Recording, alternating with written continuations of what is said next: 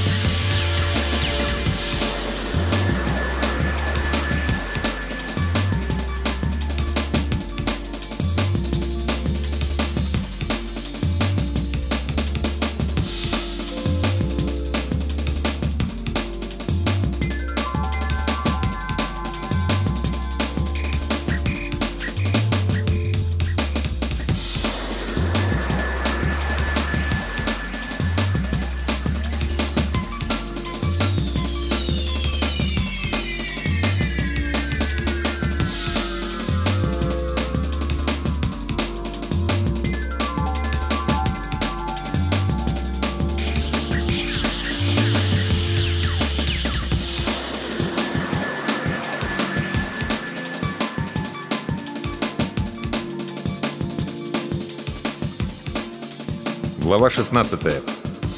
Писатель.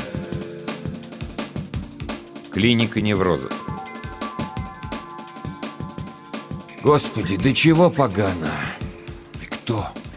Я, который всегда с пренебрежением относился к воплям знакомых писателей, поскольку знал, что больше всего нашу братью заботит, по меткому выражению одного фантаста, тиражи бабки. Я всегда честно считал, что если ты умеешь складывать буквы в слова настолько хорошо, чтобы людям это было интересно читать, настолько, что они готовы за это платить, значит, складывай их каждый день. Даже если не хочется, бери и складывай, поскольку ты должен давать текст. Остальное все это «я так вижу мир» — это все истерика Творца, игра на публику или оправдание собственного пьянства. Очень, знаете ли, удобное оправдание, но Двор того замка, мальчик, сидящий у корневища черной ели. Щупальца, уносящие Ренсона во тьму. Я потерялся. Поначалу я думал, что это просто сны. Очень реалистичные, чертовски увлекательные сны, пока не навалилась депрессия. Я не понимал, что происходит. Да что я несу? Я и сейчас ни хрена не понимаю. Ехать до клиники неврозов далеко. Я забиваюсь в конец вагона, вжимаюсь в сиденье и еду бесцельно обновляя на смартфоне Facebook, не видя ничего вокруг.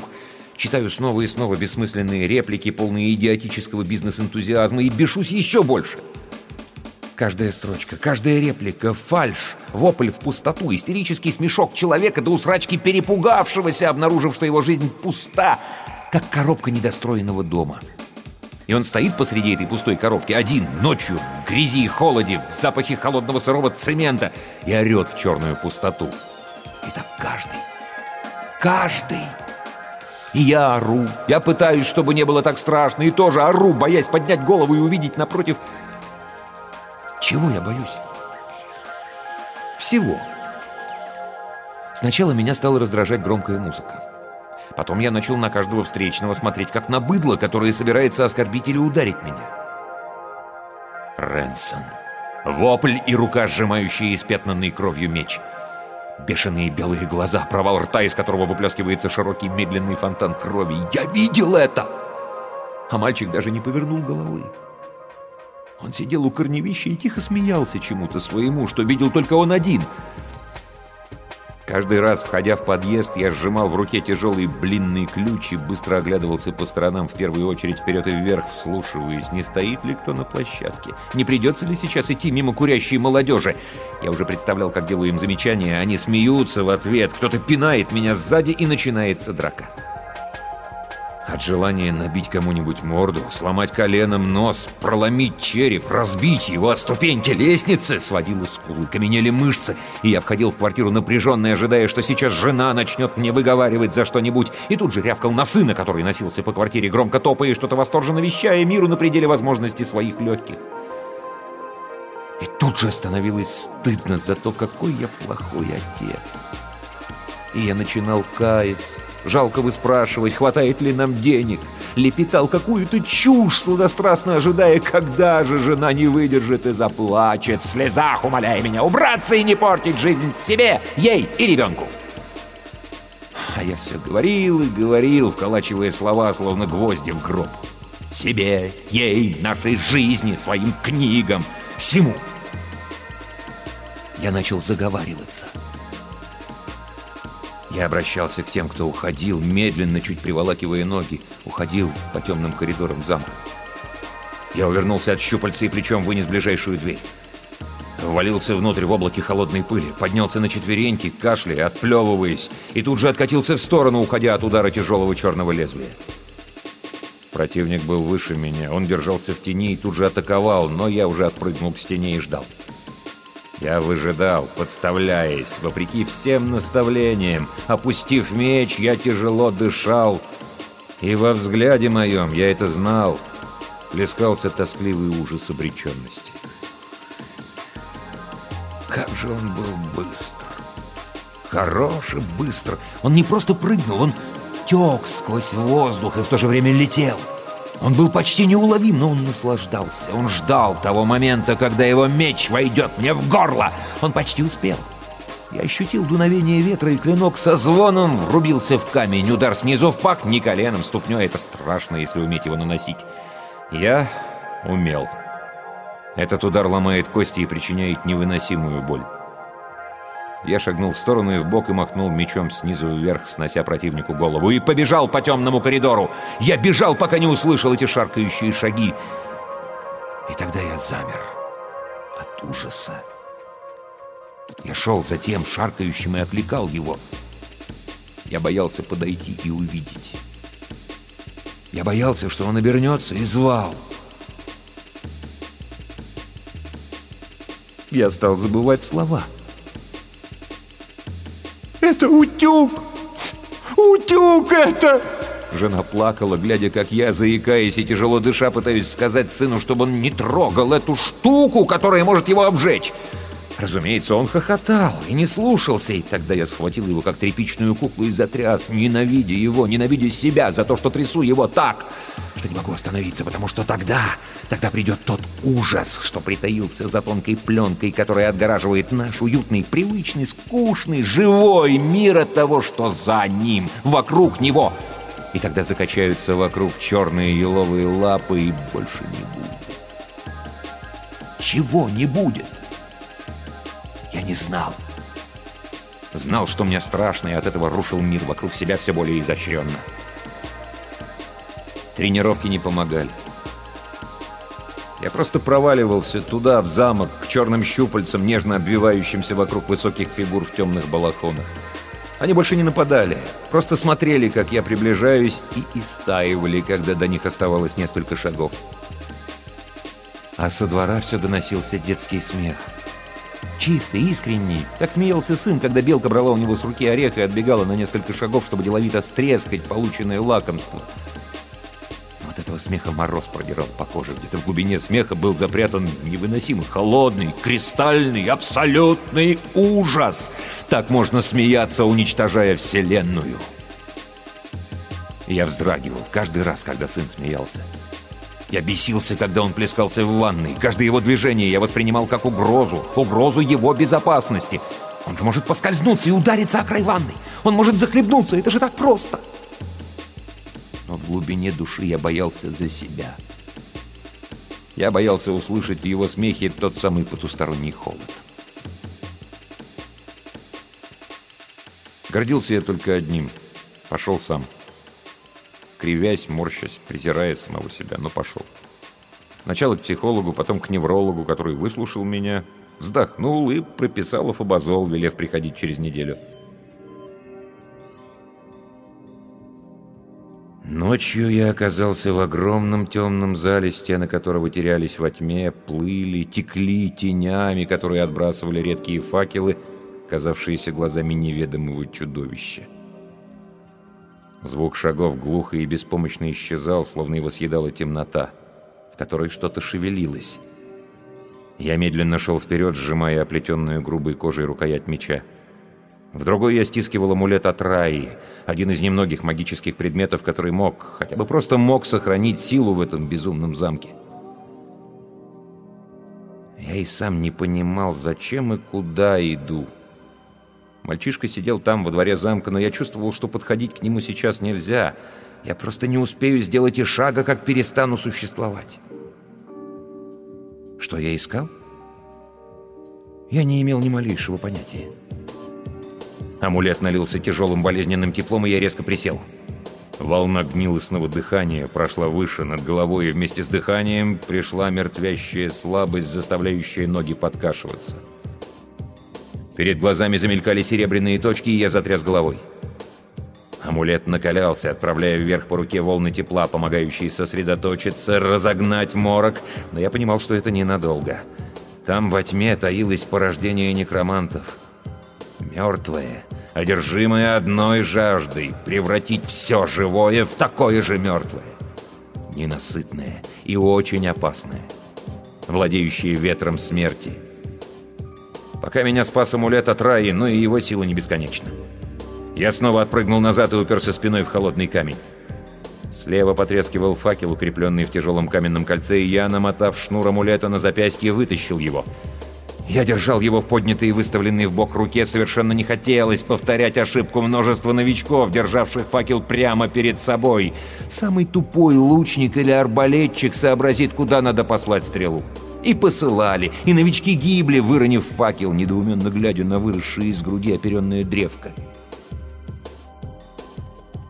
Тихий, на грани слышимости шелест и мертвенно-бледное узкое лицо, выплывающее из теней, белесые, словно льдом затянутые провалы глаз, из которых сочится прозрачная жидкость, костяные руки, тянущиеся к моему горлу — я молча ткнул факелом в лицо, но его уже не было. Шелест раздавался сбоку, и я почти наугад махнул мечом. Треск!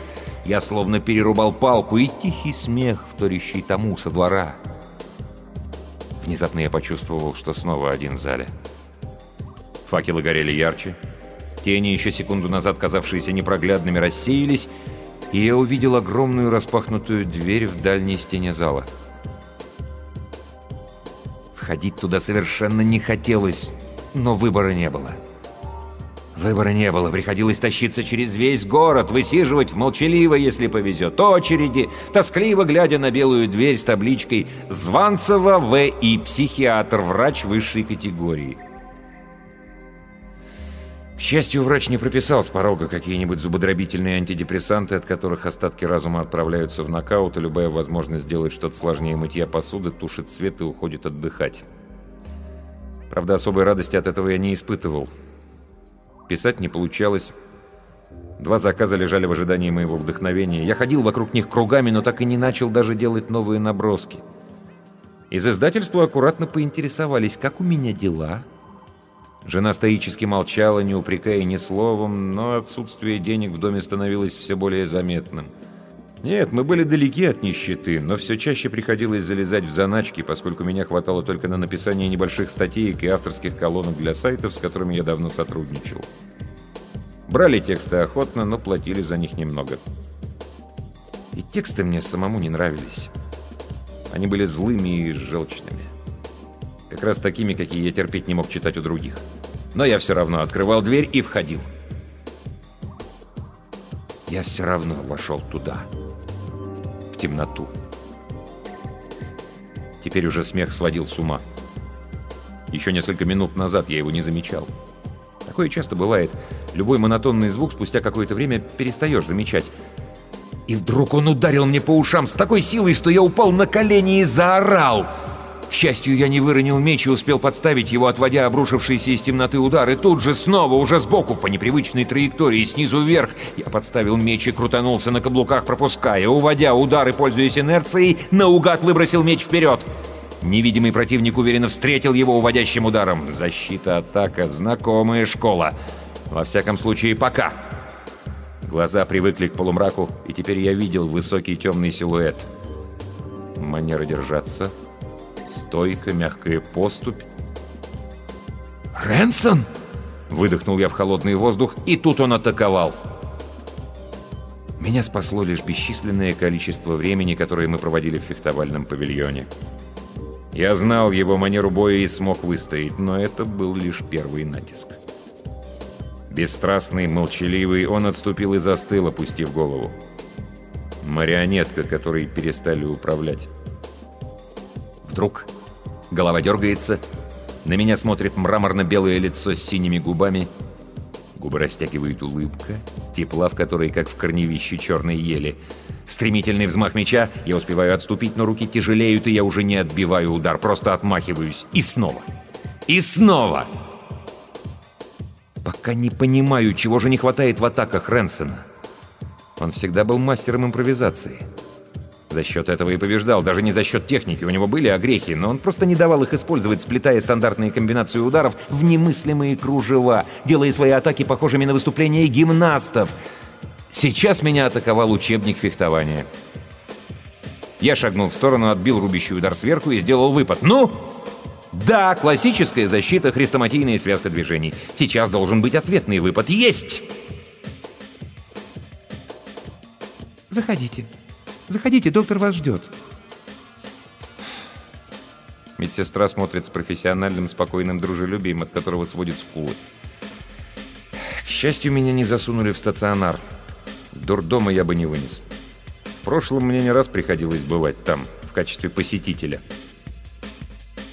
Никогда не хочу видеть свою жену, свою Ольку так. Сидящей за дешевым пластиковым столом в комнате для свиданий. Суетливый и неловко достающий какую-нибудь снеть, которую я буду жадно и стыдливо жрать, давясь и ненавидя ее за то, что она смотрит на мои пальцы, белые, истончившиеся, мелко дрожащие. Тонкие белые пальцы на черной рукояти меча. Такое знакомое и такое чужое лицо выплывает из темноты. Тьма обволакивает Рэнсона, и она пахнет мокрой холодной хвоей. Хвоя должна пахнуть не так, почему-то думаю я. Она должна пахнуть теплом, чем-то сладким, душистым. И должен быть еще какой-то запах. Кисловато свежий, озорной, вызывающий в памяти детский смех и маленькие руки, тянущиеся к золотистому светящемуся шару. Видение пропадает, лезвие с шипением скользит по лезвию, и я даю Ренсону прижать меня к стене.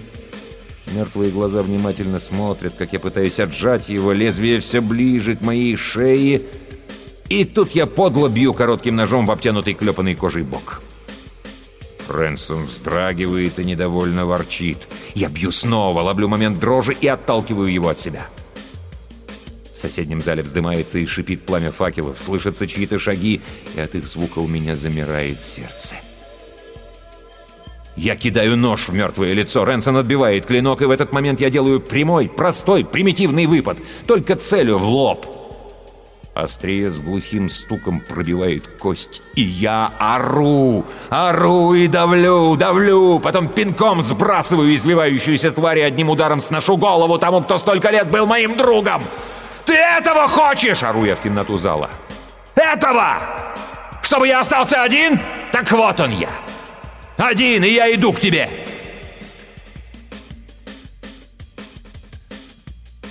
Почему вы чувствуете себя таким одиноким? Ведь вы говорили, что семейная жизнь у вас складывается удачно. Как я объяснить? Как объяснить то, что не понимаешь сам? Как рассказать, что постепенно СМС пришли на смену звонкам, что шутишь ты уже над ее записями в Фейсбуке, а она лайкает твои фото и даже не ревнует, когда тебя комментируют девушки с симпатичными мордашками на юзерпиках. Какой момент тайны следствия стали важнее вечернего разговора о том, как прошел день? А ты перестал писать, потому что бормотание телевизора раздражает не меньше, чем отсутствие обновлений в Фейсбуке. Совсем страшно стало, когда я понял, что мне нечего написать в Facebook.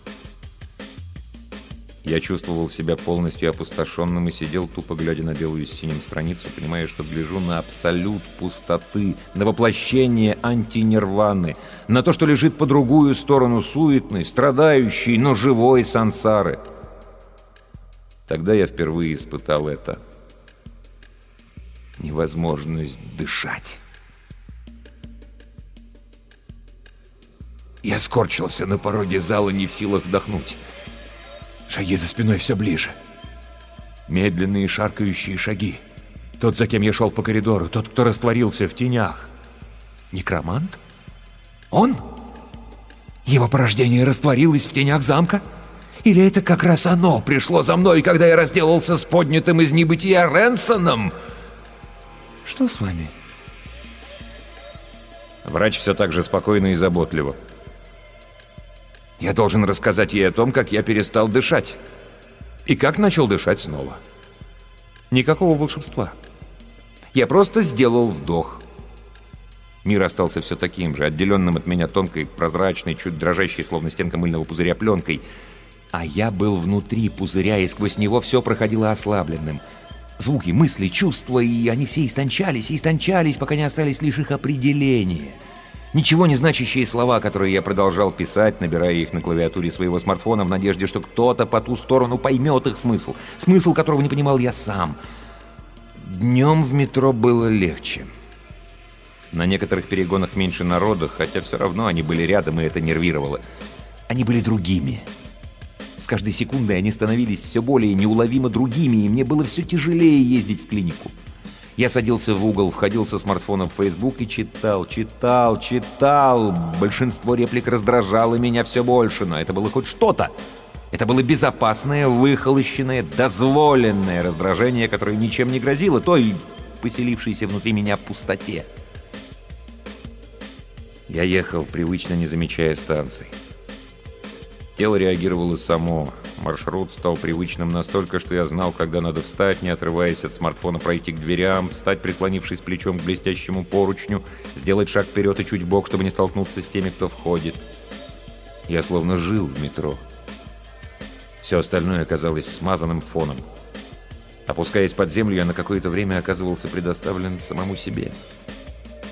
Обязательства, проблемы, стремления и желания оставались на поверхности, надежно отделенные от меня слоями бетона, изоляции, кабелей и фундаментов домов, многотонной массой города, изолирующей меня от того, что не давало мне возможности существовать. Почему мне раньше не приходило это в голову? Впервые за много месяцев я запустил на смартфоне заметки и начал набирать новую. Пальцы привычно скользили по кнопкам, слегка придавливая нужную – как люди пользуются этими идиотскими сенсорными гаджетами, подумал я, не прекращая набирать текст. Станция... Черт, какая станция? Я не расслышал название, но отрываться от заметки не хотелось. Это мысли, жизнь в метро, его самостоятельное существование, связанное с остальным миром лишь лучами тонких энергий, прерывающихся, ненадежных и от этого делающих существование более острым, насыщенным, казалась такой живой, увлекательной, что хотелось записать все как можно подробнее. Я лишь на мгновение оторвался, чтобы взглянуть, что за станция, и не узнал. Мы уже въезжали в тоннель, я хмыкнул, недоумевая, на какой станции есть такие вычурные тонкие колонны, расширяющиеся наверху, подобно распускающимся цветкам. Почему-то перрон был освещен очень тускло, причем свет был странный, красноватый, но я решил, что мне это померещилось. Мы уже ехали по тоннелю. Осторожно, двери закрываются. Следующая станция — Кропоткинская. Кропоткинская? Какого черта я делаю на этой ветке? Однако сильного беспокойства эта мысль не вызвала. Возможно, я слишком глубоко задумался после выхода от врача. Что-то она такое говорила о возможных приступах рассеянности, о желательной госпитализации, но не настаивал, нет. Так, жизнь в метро, реальность метро. Закольцованная, пронизанная стрелами веток, связанная многомерностью переходов. Возможно, я оказался в таком вот поезде, едущем между линиями, по таким переходам, только для поездов, не для пассажиров. Люди вокруг спокойны, погружены в игры на телефонах, чтение покетбуков. Хихикают, секретничают между собой две девчонки-школьницы, едут молчаливые гастарбайтеры в низко надвинутых вязаных шапочках. Обычное московское метро. За окном мелькает станция. Снежно-белая, залитая холодным светом, словно операционная. Я смотрю, как пролетает неестественно белое полотно перрона, в центре которого расплывается длинное вытянутое кровавое пятно. На станции ни души. Я привстаю и понимаю, что кроме меня никто ее не видел. Она моя. Станция только моя. Впервые за много месяцев я запустил на смартфоне заметки и начал набирать новую. Пальцы привычно скользили по кнопкам, слегка придавливая нужную. И как люди пользуются этими идиотскими сенсорными гаджетами, подумал я, не прекращая набирать текст. Станция... Черт, какая станция? Я не расслышал название, но отрываться от заметки не хотелось. Это мысль жизни в метро. Его самостоятельное существование, связанное с остальным миром лишь лучами тонких энергий, прерывающихся, ненадежных и оттого делающих существование более острым, насыщенным, казалось такой живой, увлекательной, что хотелось записать все как можно подробнее. Я лишь на мгновение оторвался, чтобы взглянуть, что за станция, и не узнал. Мы уже въезжали в тоннель, и я хмыкнул, недоумевая, на какой станции есть такие вычурные тонкие колонны, расширяющиеся наверху, подобно распускающимся цветкам. Почему-то перрон был освещен очень тускло, причем свет был странный, красноватый, но я решил, что мне это померещилось, мы уже ехали по тоннелю. «Осторожно, двери закрываются. Следующая станция — Кропоткинская». Кропоткинская? Какого черта я делаю на этой ветке? Однако сильного беспокойства эта мысль не вызвала.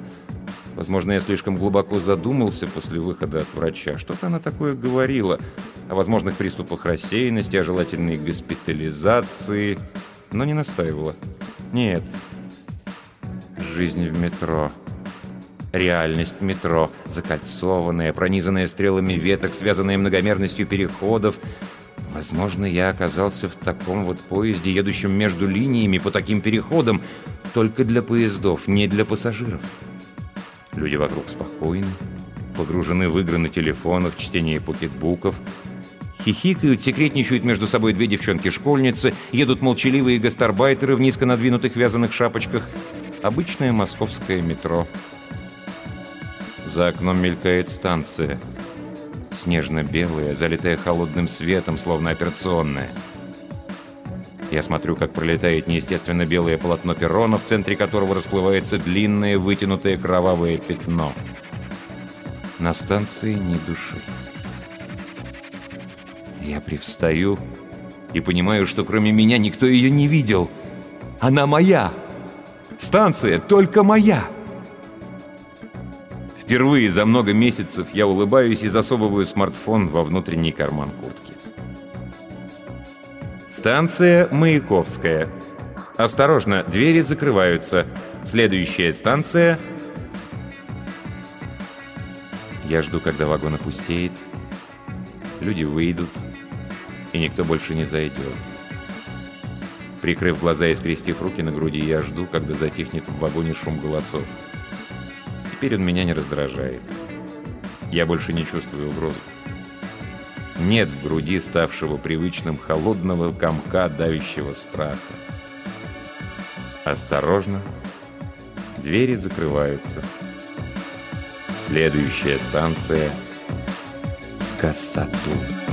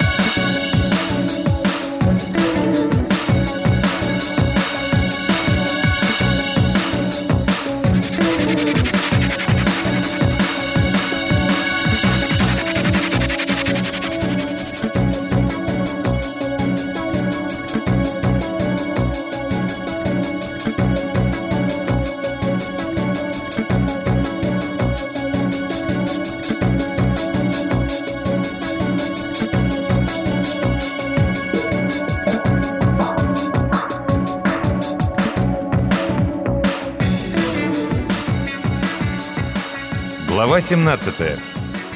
Психолог. Ничего не хотелось делать уже несколько дней. Обыденные дела катились сами собой, как на автопилоте. Даже визиты Дарветра стали привычной рутиной. Между делом выяснилось, что транспортная проблема решается простым, хоть и странным способом. Достаточно ездить вместе с ним. На мой резонный вопрос «почему так?» он ответил «Допустим, ты слишком цепко держишься за себя саму. Это теория, точного ответа я не знаю. Все твои психотерапевтические примочки проживать осознанно каждую минуту, осознание контура тела, контроль эмоций, что там еще есть?» «Много чего». «Ну так и что из этого следует?» Предположительно, реальность сейчас становится более пластичной, и ты в ней болтаешься, как инородное тело, как пробка в воде. Реальность пытается тебя либо поглотить, либо вытолкнуть. Но ни то, ни другое не получается, а я как прокладка между тобой и миром. Позволяю вам взаимодействовать без конфликта. Дивный, прекрасный, высочайший пробы бред. Он завел мне аккаунт в Твиттере, чтобы систематизировать нашу связь, и мне было достаточно послать сообщение через веб или с телефона, чтобы он немедленно возник в пределах видимости. Всегда одинаково утомленный, с синими кругами под глазами, с копной русых волос, казавшихся чуть сальными и слишком отросшими. Я сжилась с идеей, что если бы Дар хотел меня убить, он мог бы сделать это приблизительно 10 тысяч раз, и бояться нет смысла, и что если бы я могла понять его мотивы, то я бы уже их давно поняла. Чтобы не сойти с ума от всех этих несуразных вещей, отыскала в интернете молитву гештальтиста и распечатала ее в дружественной редакции на листе А3. Потом торжественно приклеила плакат поверх новеньких обоев в спальне, чтобы первым делом с утра видеть эти умиротворяющие слова. «Я — это я. Ты — это ты. Я пришел в мир не для того, чтобы оправдывать твои ожидания». Ты пришел в этот мир не для того, чтобы оправдывать мои ожидания. Если мы встретились, это хорошо. Если нет, то этому нельзя помочь.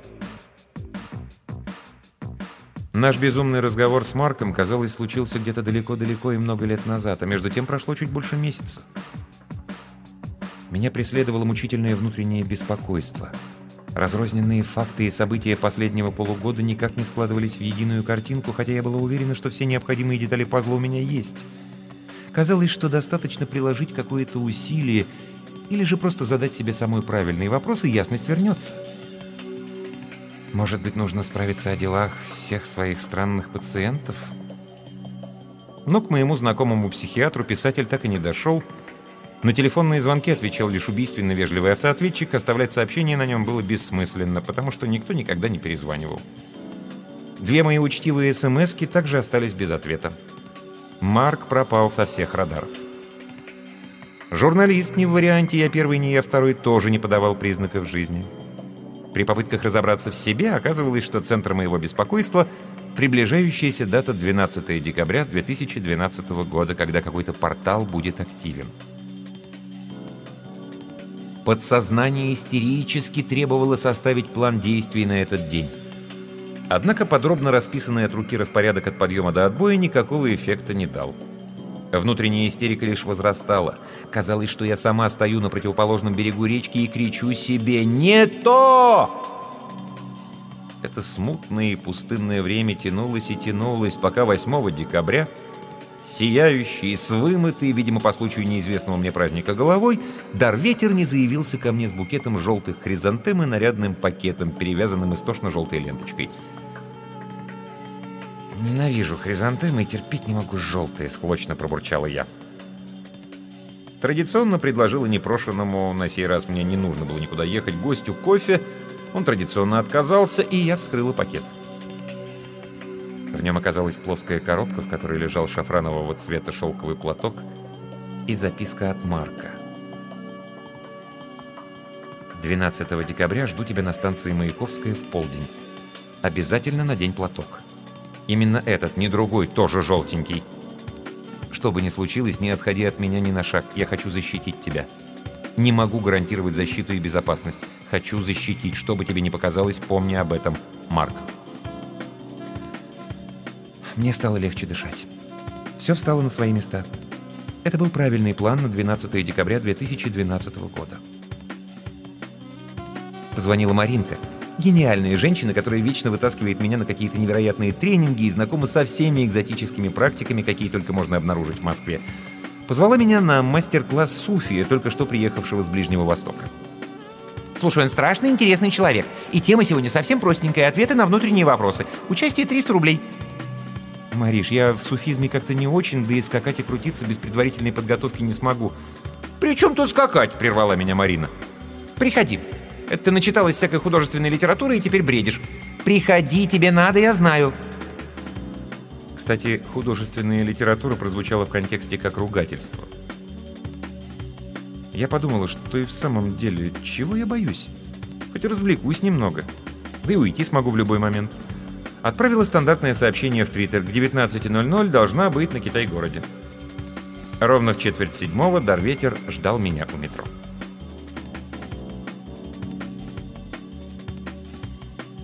моему немалому разочарованию Суфи оказался молодым парнем, лет 30 в джинсах и свитере. Никаких лохмотьев, никаких дудок и бубнов, никакого безумия. Говорил тихим голосом про уровни энергии, про очищение от скверны, ничего необычного.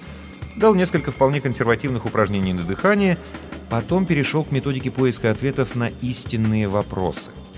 Ну, само собой, истинный вопрос следовало сначала найти в себе, а потом погрузиться вместе с ним в воображаемый колодец и услышать или увидеть или почувствовать ответ на него.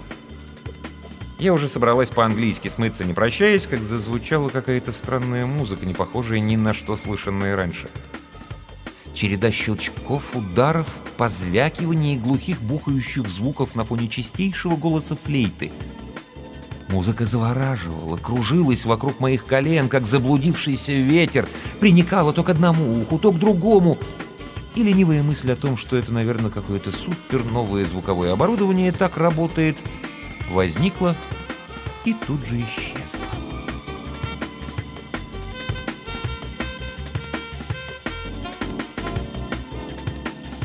Я оказалась в странном месте — не назвала бы его колодцем, скорее пещерой с вертикальным воздуховодом прямо у меня над головой и подземной речкой почти под ногами.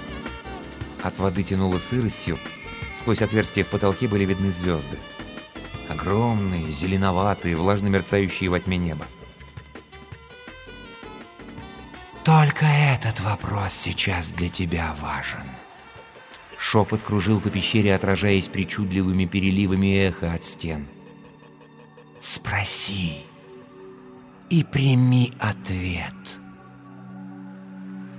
«Кто такой Дар Ветер?» Крикнула я как можно громче, обращаясь вверх прямо к зеленым глазам звезд. «Это ты, ты, ты, ты...» И тут я вспомнила, как много лет назад, готовя статью о типичных ошибках при знакомстве в интернете, создала виртуального героя. У него были пристрастия, работа, несчастная любовь, сложные отношения с родителями. Он знакомился с барышнями от 30 до 40 и был в самом, что ни на есть, соблазнительном мужском возрасте – 38 лет. Когда мужчина уже все умеет, много чего понимает, пока что все может, но еще растет над собой и меняется. Его звали Дар Ветер. У него даже было лицо, созданное из неудачной фотографии какого-то банковского клерка. Фотографию я выклинчил у знакомого фотографа, он же изменил его почти до неузнаваемости с помощью фотошопа. Помню, как я стояла у него над душой и конючила. «Борисыч, ну не делайте из него хорошечку! Мне нужен некрасивый мальчик. Не урод, уберите нос этот страшный, а просто милый некрасивый мальчик. Милый! А не вот это вот!» «Ну да», то, что получилось, было очень похоже на дар ветра. Потом дома, совершив нереальные умственные усилия, я все-таки нашла и сайт, и аккаунт. Логин и пароль оказались действительны, а в аккаунте кипела жизнь. Женщины были от дар ветра без ума. Он так их понимал, как никакой другой мужчина. Он виртуозно льстил, ободрял именно так, как им хотелось бы, и утешал так, как нужно утешить. Это было почти совершенное существо, воплощенный анимус, мужская часть женского подсознания. И тут меня настигло. Именно такой мужчина мне нужен, независящий от меня и неотделимый от меня одновременно. Настырный, почти назойливый, своевольный, живущий где-то там, но при этом всегда возвращающийся ко мне. Тот, кто взялся бы стать промежуточным звеном между мною и миром. Неотменимый, назначенный судьбой, необходимый. Неотменимый, назначенный судьбой, необходимый, ненадежный. Такой гештальт нам не нужен.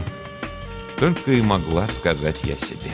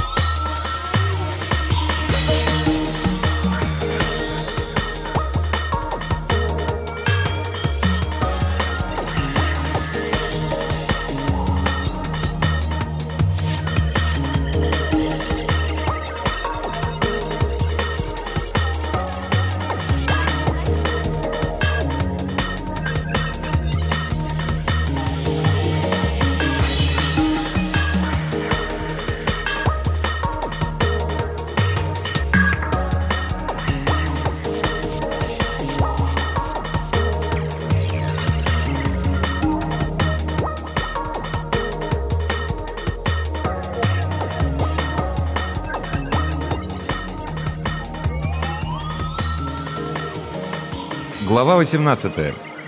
Рекламщица. Первым, кого я увидел, когда открыл глаза, был Руслан. Он весело что-то рассказывал про свою новую автомобильную марку с суперплоского экрана ЖК-телевизора, закрепленного под потолком в больничной палате. Первым делом я подумала не про адскую боль в боку и скуле, а очень удивилась самому факту присутствия этого перца в телевизоре. У нас на проект эксклюзив. Вести бренд можем только мы, а значит я. Но логотип канала мне ничего не говорил. Я с этими ребятами никогда не работала. Ответ на загадку выяснила через секунду. Этот ответ громко, надсадно, но как бы и с удовольствием закашлялся в палате. Я скосила глаза и увидел громозеку. Он неотрывно смотрел на экран, не заметив, что я пришла в себя. Затем неуклюже повернулся ко мне, широко улыбнулся и сказал своим раскатистым басом «Ну что, проснулась, Гретель?» «Какой сегодня день?» С трудом выговорила я. «Сколько дней я мертва?» «Мертва?» Громозека зашелся в смехе, переходящем в до боли знакомый кашель. «Да на тебе пахать и пахать, кобылка-то молодая еще!» «Да, это он меня подстраховал, хоть как-то сделав освещение ивента, и организовал пару телеинтервью. Не на федеральных каналах, конечно, но хоть что-то. Он же взял на себя участок мониторинга, но пришлось привлечь нелюбимого мной регионального подрядчика, других он не знал. А сюда, в больницу, прямо из националя, меня с так не вовремя открывшейся язвой транспортировал Руслан на своей японо-шведской машине. Затем оплатил индивидуальную палату люкс и подогнал лучших врачей. Что со скулой? Видимо, я четко на нее упала, когда потеряла сознание от внезапной боли. Боялись переломов и трещин, но все путем просто распухло сильно. Про Констанну Громозека ничего не сказал, как будто ее и не было. Явно щадит меня, не договаривает чего-то. После того, как я ее ударила, меня наверняка отстранили от проекта, а может, заочно и уволили. Но Громозека удивляет. Он ошеломляюще деликатен, что ему не свойственно. У нас странные отношения с Громозекой, который почему-то называет меня исключительно Гретель. Даже в официальной переписке. Такой у него бзик, и никто этого прикола не понимает. Из двух десятков сотрудников нашей конторы нормально я общаюсь только с ним, и до сих пор не могу уложить в голове, почему он со мной проводит столько времени. Я не располагаю к себе, ко мне не тянутся люди высокого интеллекта и широкой души, особенно тех, что выше по линии субординации. Седовласый Громозека взрослый, подполтинник, опытный человек, который общается с соответствующего типа людьми, а я не из его муравейника. Он привык управлять, живет в четком мире. Я начальник, ты дурак, ты начальник, я дурак. Не идет на уступки сотрудникам, не обращается на «вы», хотя от него никак не ожидаешь официальности. Описывая людей, непременно выделяет, сколько у него подчиненных. Это показатель статуса. Но меня зовет на «ты», Гретель. И каждый месяц пишет стихи. Я их получаю 8 числа каждого месяца. Читает сам в электронной версии, не дает. Стихи не про любовь, не про секс, а вообще непонятные. Иногда смешные, часто трогательные, но всегда глупые-приглупые. Из последнего запомнилось... Как же это... Что-то там стелит метель белая, что-то белую порошую. Расскажи мне, мама, Гретель, что-нибудь про Гитлера хорошее. Несмотря на свою жесткость, Громозека умудряется нравиться всем. И подчиненным, и начальникам. Он абсолютно положительный и беззлобный персонаж со своими тараканами. Тараканов, кстати, немного, всего два, но они им полностью рулят. Лень и алкоголь. Это легче всего. Жить в имидже хорошего, доброго, шумного, в доску своего парня, не имеющего камня за спиной и с душой нараспашку. Но никто, никто его не знает так, как я. Хоть он душевный и колоритный, но точно не нараспашку. О, нет. Он продуманный и хитрый сукин сын. Нечувственный. Пьяный не позвонит, не придет проведать, как дела, если все плохо, природная лень задавит. Он эгоист. Исключение — эти стихи. И почему он приперся ко мне сюда, в больницу, такой весь из себя продуманный? Единственный из всех, если не считать Руслана. Но это факт. Вот он сейчас сидит передо мной толстый, как всегда неопрятный, с торчащими из джинсов трусами, неаккуратно заправленной майкой и жирным пятном от еды, смотрит на меня своими огромными глазами и шутит свои несмешные шутки низким прокуренным голосом и с этим забавным неопределенным акцентом. «Сколько меня тут продержит?» – спрашиваю. «Говорят, что твою язву надо лечить месяц!» – грохочет Громозеков. Но я договорился, так что ты уже через две недели выйдешь на работу, а то я там порвусь с твоим этим автомобильным бредом. Две недельки поработаешь, закончишь проект и снова в больничку долечиваться. Согласна? Я молча кивнула, а сама лихорадочно думала, что происходит. Выходит, меня не только не уволили, но я еще и в проекте? Ты на какой участок хочешь меня выпустить? Твоя задача сделать правильный отчет по мониторингу. Сдается мне, это будет непросто, но если ты присовокупишь к нему Тему Лебедева, это решит большинство наших проблем. От него нужна только одна публикация в его ЖЖ, но ты знаешь, как с ним непросто. Остальное на мне. Я посмотрела на большого доброго монстра с благодарностью. «Спасибо. Ты меня выручил». Да ладно, сочтемся. Он подмигнул, затем резко встал и ласково по-отечески потрепал меня по щеке. Мне пора, Гретель. Выздоравливай. Поехал бухать.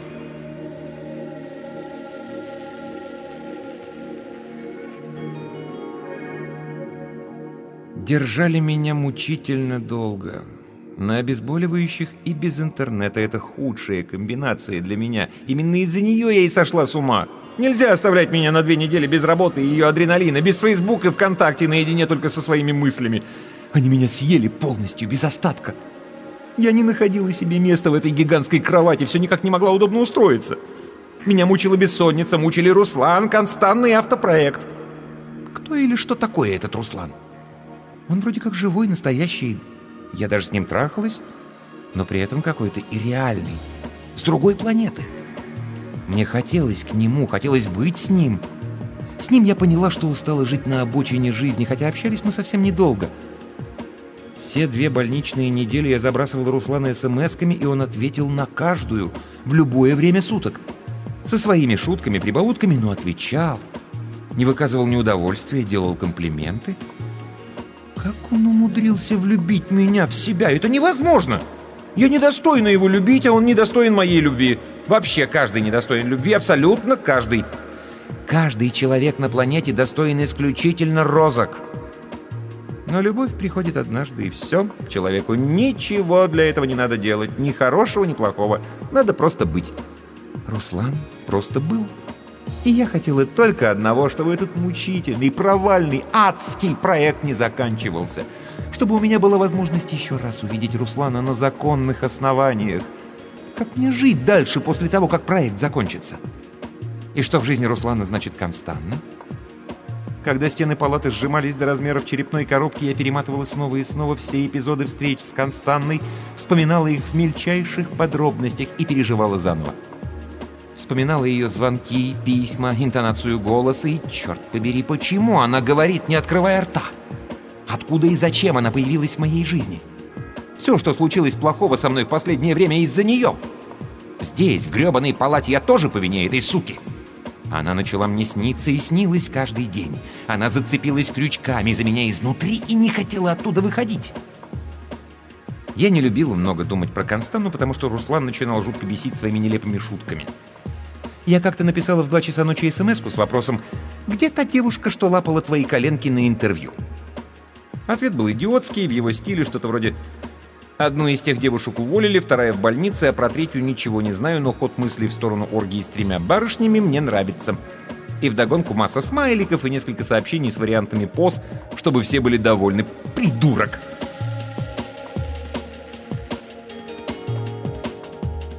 Две недели тянулись как целый год.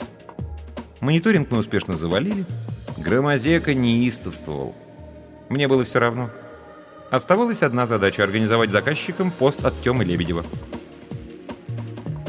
Перед тем, когда я впервые пообщалась с Тёмой, я искала его контакты на официальном сайте. Помню, как открыла страничку раздела для прессы и долго ждала, пока загрузится какая-то картинка. У меня был плохой коннект. Медленно проявилось изображение праздничного день рожденного торта, на котором красиво кремом было написано два слова. «На в этот раз я пошла не на сайт, а открыла корпоративную базу контактов. Письмо начало со слов «Многоуважаемый Тёма». Его тариф знали все. Сотка за публикацию и обязательно яркое предупреждение «Пост проплачен». Несколько раз мы пытались предложить сумму в два и в три раза больше, только чтобы не было этой надписи, но Тёма не соглашался. В этот раз я снова решил рискнуть по той же схеме. Вот вам 200, нужен такой-то пост про такую-то тачку, но без упоминания, что это реклама. Деньги налом и сегодня до конца дня. Я сорвалась за деньгами, пока банк не закрылся.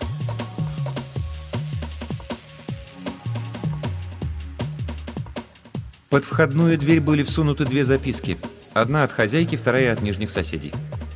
Пока я была в больнице, прорвало трубу и затопило все нахрен. Чтобы починить сантехнику, ломали дверь, потом меняли замок. Мои ключи не подходили. Я набрала Руслана. «Привет. Можешь меня забрать?» На ночь? «Да». Так быстро выписалась? Ты где? «Алтуфьева». Кидай адрес смс-кой, но быстро у меня не получится. Часа через три, ладно? Все было бы хорошо. Но прежде чем он положил трубку, я услышала фоновое «Кто это, милый?» Этот голос я бы не спутала ни с кем. Так говорит та, которая не должна говорить вовсе. Никогда и не будет говорить.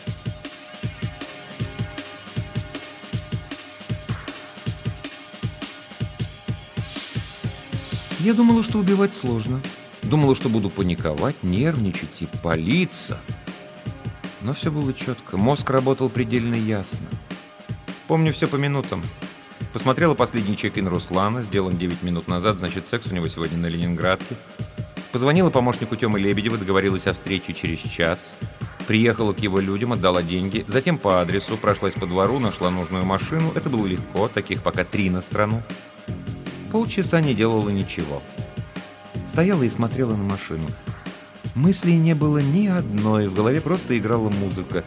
Красивая, инструментальная, но без слов. Поль Мариа в трансобработке. На заправке через дорогу купила канистру бензина, написала последний твит. Последний, с кем говорил, был Тёма Лебедев. Звонку он удивился, но сказал, что все сделает. Он такой милый.